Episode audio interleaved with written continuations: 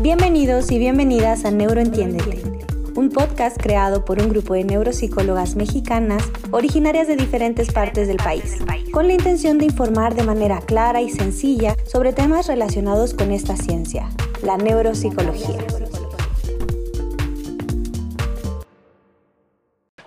Hola, ¿qué tal? Bienvenidos a otro episodio de Neuroentiéndete. El día de hoy hablaremos del neurodesarrollo. Para empezar, Caro, ¿quisieras explicarnos primero qué es el neurodesarrollo? Sí, claro. Bueno, antes que nada, hola, yo soy Caro. Eh, el neurodesarrollo es el desarrollo cerebral, tal cual, y este desarrollo se va a presentar por etapas. Muchas veces surge la duda de ¿y cuándo empieza? Bueno, pues empieza a partir de los 18 días de fertilización. ¿Y cuándo va a terminar? Termina eh, en la edad adulta. Durante los primeros 32 días de, fecundación, digamos, o de fertilización, se van a ir formando vesículas. Yo las, les voy a mencionar el día de hoy áreas. Estas áreas posteriormente se van a subdividir en dos, cada, cada área, y al final de esta subdivisión van a terminar formando lo que conocemos como cerebro, cerebelo y tubo neural. Para el tercer mes de gestación, es cuando más cambios eh, o cambios más evidentes se van a ver en estas áreas. Ya en el cuarto y quinto mes de gestación se podrá ver en el embrión o en el feto, en el producto, como le llaman también, se va a ver que se está desarrollando el reflejo de succión y el reflejo de agarre. Este reflejo de agarre, ¿cómo lo vemos cuando vemos estos ecosonogramas donde están los bebitos agarrando su cordón umbilical. Eh, también los bebés pueden oír los sonidos externos y reaccionar ante ellos. Y para el sexto mes van a ganar coordinación y fuerza, debido también a que otros sistemas se están desarrollando, como el sistema respiratorio. En esta etapa es cuando las mamás van a poder percibir que el bebé tiene hipo. No sé si les ha tocado ver una mami que tiene el bebé hipo y como que la panza les brincara. Y bueno, en el último trimestre los cambios van a ser más sutiles, pero todos estos cambios son signos de maduración estructural y funcional. Para cuando el bebé nace, el nivel de desarrollo del sistema nervioso central lo podemos observar en conductas motoras, tanto simples como conductas motoras reflejas. Eh, ¿Cómo yo, que no soy doctor, puedo identificar eh, cómo nació mi bebé o, cómo, cómo viene a este mundo. Bueno, pues seguramente han escuchado lo que es la calificación APGAR. Esta calificación evalúa cinco aspectos. El primero es aspecto, o sea, el color de la piel. El segundo es pulso, que es la frecuencia cardíaca. El tercero es la irritabilidad, o sea, la respuesta refleja. El cuarto es actividad, que tenga tono muscular, digamos. Y el quinto es la respiración, cómo es su ritmo de respiratorio y su esfuerzo respiratorio.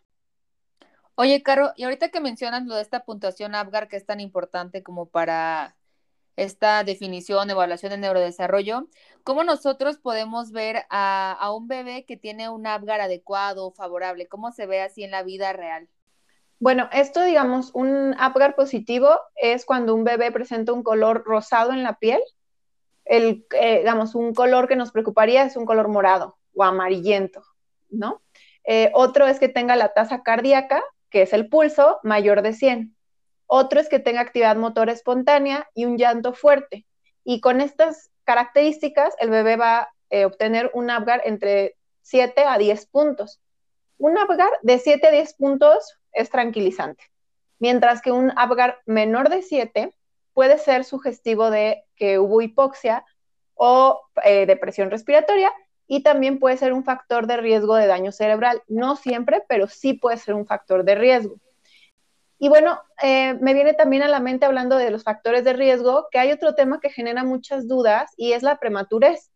De hecho, eh, quisiera, Damar, nos pudieras compartir de este tema. Hay tipos de prematurez, todos los bebés prematuros van a tener complicaciones o trastornos de neurodesarrollo. ¿Cómo es esto? Por supuesto, Caro.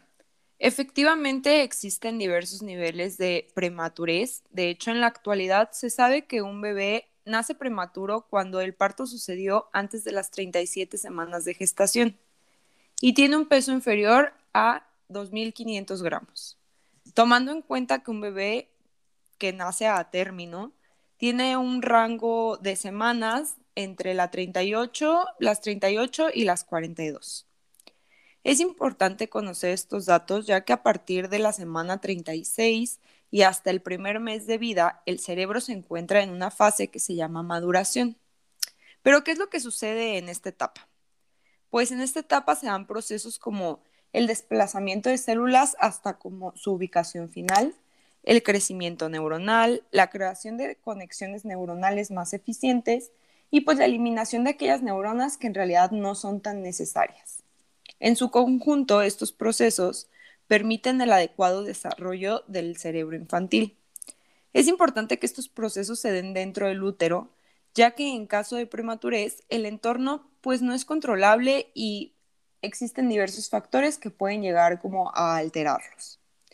Los bebés prematuros pueden ser clasificados en prematuro moderado con una edad gestacional de entre las 36 semanas y 31 semanas y un peso de 2.500 gramos. También existen los prematuros extremos, que ya van desde las 30 semanas hasta las 28 semanas y tienen un peso de 1.500 gramos. Y el prematuro muy extremo, que son aquellos bebés que nacieron antes de las 28 semanas y tienen un peso entre 1.000 gramos o menor.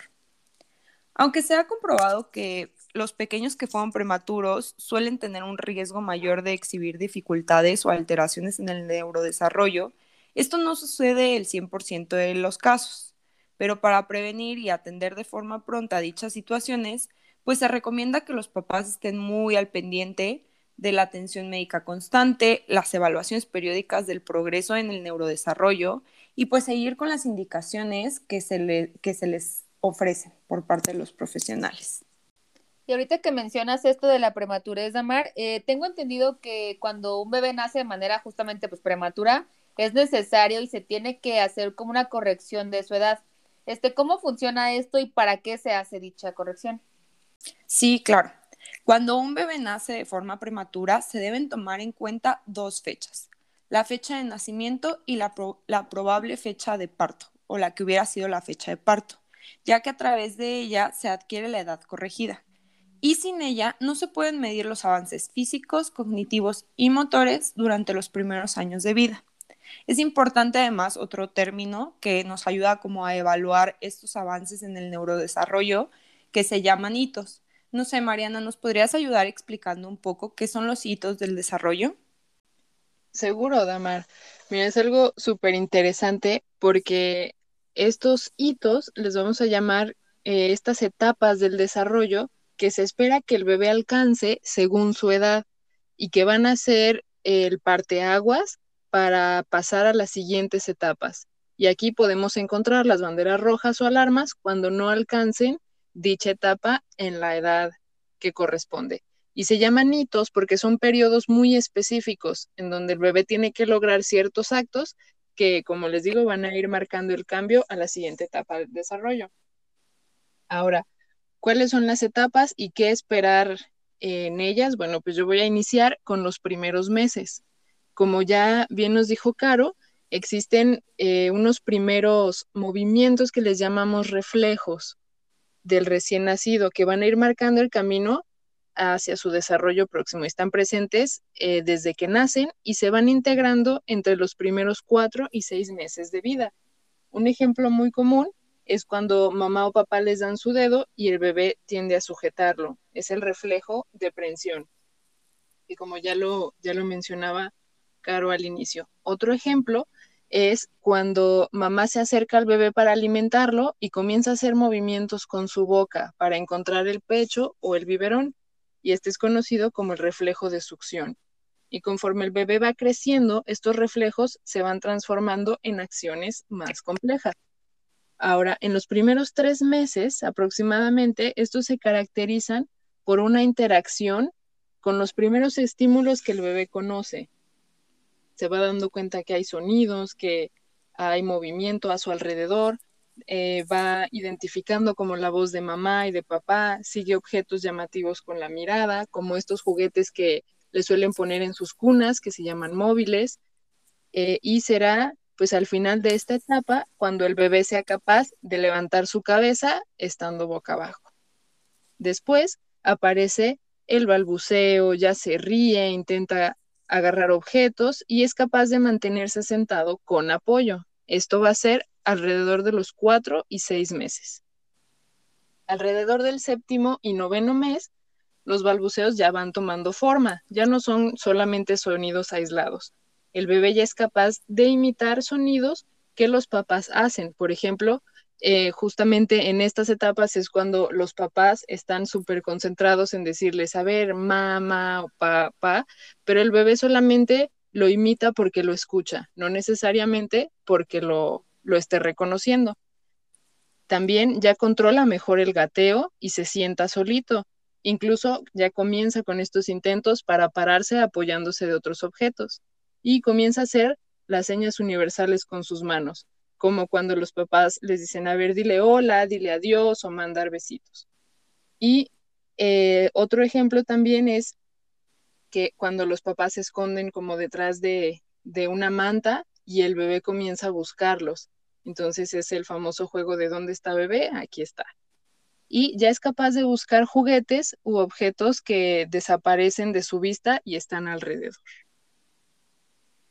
Bueno, y después de saber todo esto que pasa en los primeros meses, me surge también la duda de cómo es después, porque creo que esto los papás a veces también se preguntan, ¿no? O sea, los primeros meses eh, vemos muchos cambios, mucha actividad, y después los primeros años, ¿esto va a continuar así? ¿Va a disminuir? ¿Cómo es el desarrollo de los siguientes años? Dani, ¿nos quisieras comentar tú? Sí, claro que sí, Caro. Pues fíjate, la respuesta así rápida, pues es que efectivamente los cambios continúan, o sea, no se detiene el neurodesarrollo. Y por ejemplo, mira, te platico, alrededor del primer año de vida, lo que podemos esperar o tenemos que esperar en los bebés es que ya empiezan a decir palabras completas, como puede ser agua, dada, papá, mamá. Y pues claro, ¿no? Esta sin duda es una de las etapas que más atesoran los papás porque pues ya los empiezan a nombrar, ¿no? O sea, ya existe la intención de llamarte papá porque sé que eres papá, ¿no? Ya no, ya no como imitación, como nos comentaba Mariana hace un ratito. Pero bueno, además de esto, durante estos mismos meses, alrededor del primer año de vida, el bebé empieza a interactuar más con sus papás, ya que entiende cuando se les señala que no deben de hacer algo, también ya empieza a agarrar las cosas en forma de pinza, o sea, es decir, con su dedito índice y su dedo pulgar empiezan a tomar las cosas y también empiezan a dar sus primeros pasos. Claro que pues en estos meses se da más como agarrados de la mano de mamá o papá, pero ya empiezan con este con esta intención de la marcha, ¿no? Y ya un poquito más grandes, como a los 18 meses o es decir, al año y medio, ya es donde empezamos o tenemos que empezar a notar mayores cambios en el vocabulario del bebé. Ahora ya va a decir frases de dos palabras, como por ejemplo la más común es quiero leche, dame pelota, cosas así, ¿no? Sencillas, pero que ya forman una frase. Además, también notamos que en esta etapa los bebés quieren volverse ya más independientes. Y esto lo podemos observar, por ejemplo, al momento de comer, ya se dan de comer solitos, empiezan a agarrar su comida, los cubiertos aunque evidentemente tal vez no lo van a hacer de la mejor manera o perfecto sin ensuciarse, pero ya obviamente ya existe esta intención de empezar a ser como como libres, ¿no? Y también es típico, ¿no? Que se enojan si les intentan dar de comer, o sea, ellos prefieren hacerlo solitos, ¿no? Otro ejemplo de esta como búsqueda de independencia es que si ya se intentan vestir solitos, aunque a lo mejor no, todavía no lo logran, pero ya, ya quieren hacerlo, ¿no? Y además, eh, pues ahora tienen la capacidad ya de armar torres como de unos cinco cubos y ya empiezan a subir las escaleras, aunque puede ser gateando, pero ya, ya lo hacen y pues ya, ya este año y medio ya caminan solitos. Ya un poquito después, casi a llegar a los dos años, lo que se espera es que el niño señale alguna parte de su cuerpo que ya la conozca. Además, también debe de ya seguir una orden simple, como por ejemplo, dame ese juguete o pones esa pelota ahí. O sea, ya logran como entender esto. También ya diferencian entre arriba y abajo. Y además, si le damos una pelota, él ya tiene la capacidad y la iniciativa de patearla o de lanzársela a otra persona. Y después, eh, como alrededor entre los dos y cuatro años, ya un periodo de tiempo un poquito más, más grande, lo que tenemos que estar atentos es de que nuestro bebé ya diga frases de más de dos palabras también que ya él solito se lave las manos y se las seque. También ya que ahora sí, ya logre ponerse alguna prenda de vestir sin ayuda. Y bueno, ya un poquito más específico, también tenemos que eh, darnos cuenta que él ya pueda copiar un círculo o una cruz, si lo hacemos así con una hoja de papel. Y también ya logra saltar con un solo pie. Y además en este periodo de los dos a los cuatro es donde pues se consolida el control de esfínteres, ¿no? Que bueno, creo que es importante que sepamos que pues esto va en cierto orden, ¿no? Como todo lo que hemos venido viendo, pues primero evidentemente se va a controlar la pipí y después la popó, ¿no? Y ya, pues más grandecitos, entre los cuatro y cinco años, ya tenemos que observar a un niño que empieza a usar el pronombre de yo para referirse a él, que verbalice las acciones que hace, como por ejemplo, ay, abrazo al perro, ¿no? Y, y abraza al perrito. También ya les gusta competir en, los juegos o al menos ya participar en ellos, así como en equipo, pues. Por ejemplo, si jugamos carreritas ellos ya quieren ganar o meter el gol, como que ya les interesa esta, esta situación de, ganar. Y bueno, también podemos eh, o debemos de observar que ya pueda copiar un cuadro y si se le enseña ya tiene la capacidad de saltar la cuerda. Ok, oye Dani, pero ¿qué pasa cuando el bebé no logra todo esto que mencionamos en la etapa exacta? O sea, esto es en los años que mencionamos o en los meses. ¿Qué puedo hacer yo como mamá, papá o cuidador? ¿O cuándo me debo de preocupar? Sí, bueno, Mariana, esa es una pregunta importante resolver, porque, a ver, tenemos que estar conscientes que sí, todo esto que les acabamos de decir todas nosotras, pues forma parte de lo que esperamos, ¿no? Lo que tenemos que ver como para determinar que el neurodesarrollo va caminando correctamente. Pero tanto los especialistas como el mamá, papá o el cuidador de, de cualquier niño tiene que estar consciente de que cada caso es único, ¿ok? Que claro que tenemos que conocer que existe algo que llamamos ventanas de oportunidad que bueno, este término se refiere a un periodo de tiempo donde el niño, el bebé, adquiere ciertas habilidades más fácilmente, como que está justo en el tiempo eh, determinado para lograr adquirir ciertas, ciertas actividades, ¿no? Ciertas habilidades. Es decir, es un espacio donde se puede adquirir lo que todavía no logra. Sin embargo, no tenemos que preocuparnos de más o caer como pues sí, como en una angustia, si nuestro bebé no cumple con sus hitos del desarrollo que les acabamos de describir de manera como muy precisa o exacta, ¿no? Más bien lo que tenemos que hacer en caso de observar esto es actuar en cuanto nos demos cuenta. O sea, entre antes mejor. Porque pues sí, es evidente que si estas ventanas se cierran, pues va a ser un poco más complejo, em, pues el avance o la habilitación o rehabilitación pero eh, no, no debemos dejar que esto como que nos detenga o nos congele, al contrario, o sea, usar esta preocupación y esta energía como para acudir lo más pronto posible a un especialista y empezar a trabajar ahorita, ¿no? O sea, siempre lo que les digo de que el mejor momento para, para trabajar es hoy. O sea, ya no hay que concentrarnos en el pasado, lo que hubiéramos hecho, la culpa, sino en cuanto observen algo extraño o algo que les llame la atención de lo que acabamos de platicar, eh, les recomendamos pues acudir a un especialista, como en este caso puede ser un neuropsicólogo. Neurotip, segmento dedicado a compartirte breves recomendaciones. Los alimentos y el estilo de vida de la mamá antes y durante la gestación son relevantes para el desarrollo fetal. Al realizar la historia clínica se suele pedir estos datos. Y esta información puede ser relevante tanto para el diagnóstico así como para el pronóstico del niño. Cuando acudas a algún profesional, ten a la mano esta información. Los factores de riesgo para un parto prematuro más conocidos son el consumo de alcohol, tabaco y sustancias tóxicas durante el embarazo. Pero otros aspectos que también pueden afectar son los sucesos estresantes, como muertes de algún familiar, lesiones físicas, afectaciones crónicas como presión arterial alta o diabetes, o haber tenido otro embarazo prematuro y un intervalo menor a seis meses entre embarazos, por lo que te recomendamos asistir a todas tus citas de control.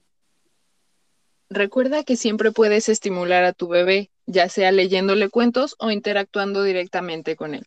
Los juguetes sensoriales, o sea, los que tienen sonidos, colores y texturas, siempre son una buena idea. Con ellos estarás estimulando su vista, oído y coordinación motriz. Es importante tener claro que con la estimulación que reciben en casa, con juegos, atención e interacción con el bebé, es suficiente para su desarrollo. La estimulación temprana solo es necesaria en ciertos casos.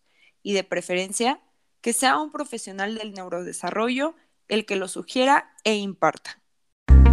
Aquí concluye el episodio del día de hoy. Recuerda seguirnos en nuestro Instagram como arroba neuroentiéndete o bien contactarnos a través de nuestro correo electrónico neuroentiéndete arroba gmail.com. Hasta la próxima.